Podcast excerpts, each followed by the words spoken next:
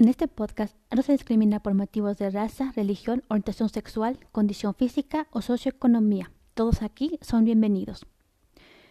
Estás a punto de entrar al mágico y hermoso mundo de las princesas de Disney, donde recorremos sus historias y aventuras en busca de la magia de ser una princesa. Estás en De todo cuento yo. Bienvenidos todos. La Bella Durmiente, una princesa enamorada. Hace mucho, mucho tiempo, en una tierra lejana, vivían un rey y una reina. Ansiaban tener un hijo, y después de años de espera, su deseo se vio cumplido. Tuvieron una hija a la que le pusieron por nombre Aurora, porque llenaba sus vidas de sol. Para celebrar su nacimiento, el rey y la reina declararon un día de fiesta. Llegaron invitados de cerca y de lejos para visitar a la pequeña princesa. Entre ellos estaban tres hadas marinas, llamadas Flora, Fauna y Primavera. Cada hada bendijo a la princesa con un don mágico. Flora la bendijo con belleza.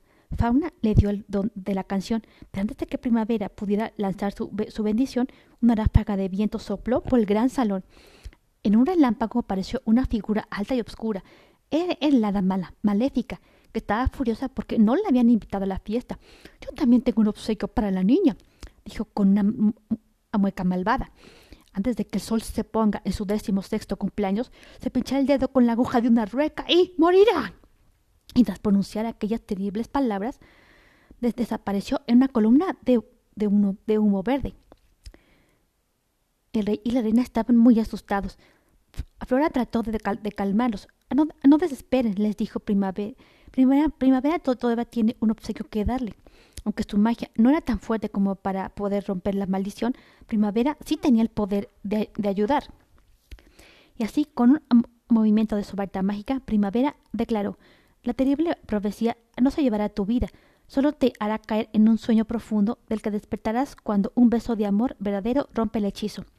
Sin embargo, las hadas pensaron que podría haber una mejor manera de salvar a la princesa de la maldición, y si fingieran ser campesinas y criaran a la princesa como si fuera su propia hija en un lugar secreto y alejado hasta que cumpliera 16 años?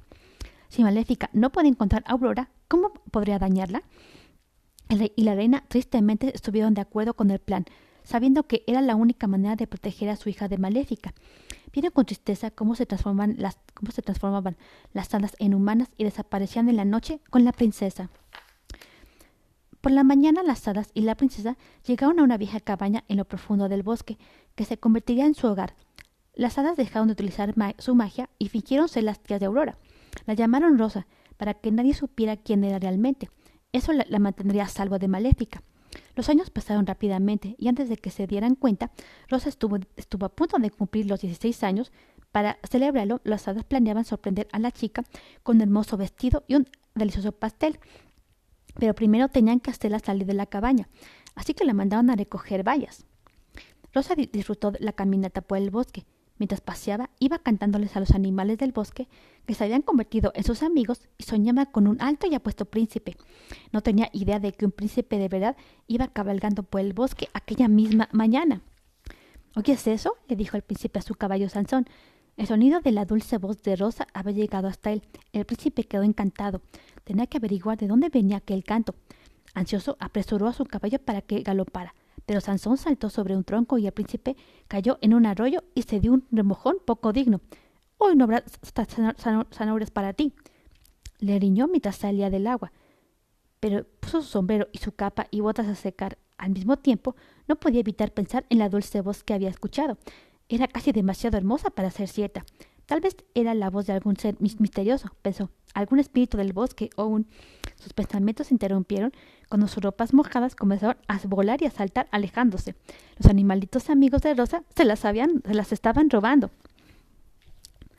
Vaya, si es mi príncipe soñado, rió Rosa cuando los conejos y las aves aparecieron ante ella vestidos con las ropas robadas. ¿Sabe usted? Se supone que no debo hablar con extraños, pero creo que ya nos habíamos conocido.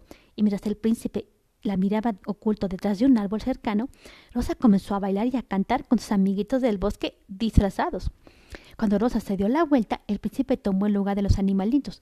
Cuando comenzó a cantar con ella, la chica se, volvió sobresaltada. ¡Ah! exclamó Rosa asustada. Sus tres tías siempre le habían advertido que se mantuviera alejada de los extraños, pero había algo en aquel joven que le parecía muy familiar. Jamás se imaginó que se trataba de un verdadero príncipe. No podía evitar sentir que se habían conocido antes. Durante toda la tarde, Rosa y el príncipe cantaron y bailaron juntos.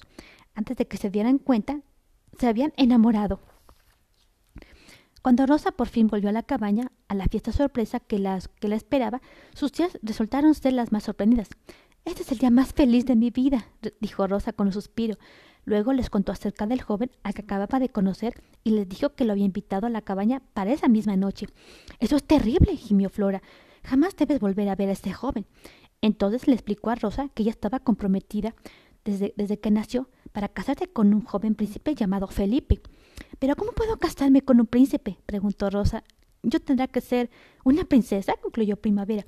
En todas las salas le contaron a Rosa sobre sus verdaderos padres y su nombre real.